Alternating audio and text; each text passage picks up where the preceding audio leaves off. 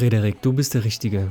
Als wir von Sonne zu Sonne reisen, all die Träume, auf die ich so lange gewartet habe, fliegen heute Nacht. Macht's gut, macht's gut. Liebeslieder gibt es wie Sand am Meer. Was aber nicht heißen soll, dass sie schlecht sind. Ganz im Gegenteil. Menschen schreiben Musik eben über die Sachen, die sie beschäftigen. So ist auch dieser Song ein Liebeslied, aber der ganz besonderen Art und Weise. Warum? Erstens, er ist über 50 Jahre alt. Aber was viel mehr wiegt, ist die Person dahinter. Und diese möchte ich ihr heute kurz vorstellen.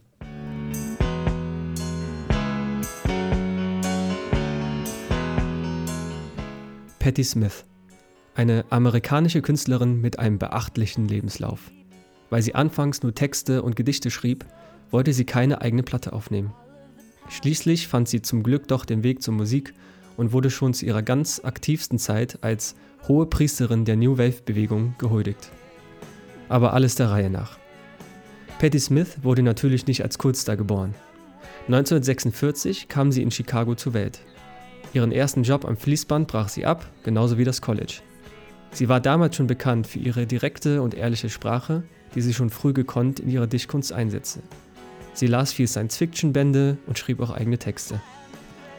Später spielte sie Gitarre, komponierte und vor allem sie sang. Beeinflusst durch die Musik unter anderem von Jimi Hendrix und Rolling Stones und durch ihren ganz eigenen unkonventionellen und direkten Style wurde sie schnell zum Kultstar der Punkbewegung und auch zur Symbolfigur der Frauenbewegung. Schon relativ früh sympathisierten große Künstler mit ihrer Art und Weise, die Bühne zu rocken und sich auszudrücken.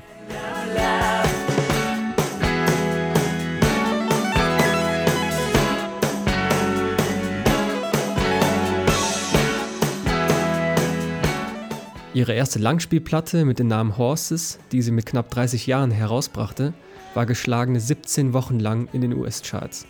Die Platte nahm sie damals mit ihrer Band Patti Smith Group auf. Ihre musikalischen Erfolge sind beachtlich. 1980 wurde sie Mutter und zog sich dann etwas aus dem aktiven Musikgeschäft zurück. Sie ist und bleibt aber eine Kunstschaffende und setzt sich zudem politisch unter anderem als Klimaaktivistin ein.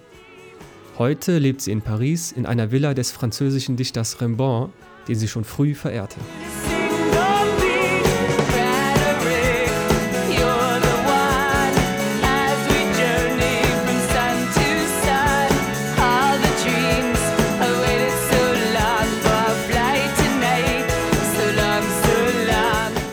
Den Song, den ihr hier hört, ist übrigens wirklich für einen Mann geschrieben namens Frederick. Nach mehreren Beziehungen fand sie nämlich mit Frederick Smith, den damaligen Gitarristen von MC5, endlich den Mann fürs Leben. Kritiker fanden den Track zu poppig, zu fröhlich. Aber wer will es ihr wohl verdenken? Ach ja, und zum Schluss. Ich hatte doch erwähnt, dass Patti Smith viel Science Fiction gelesen hatte. She's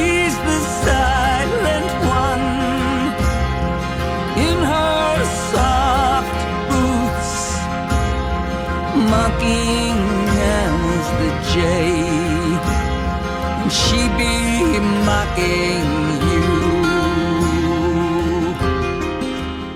Na, erkannt? Das war Capital Letter aus dem Film Tribute von Panem. Auch diese Melodie komponierte sie. Musik von gestern also? Von wegen. Wake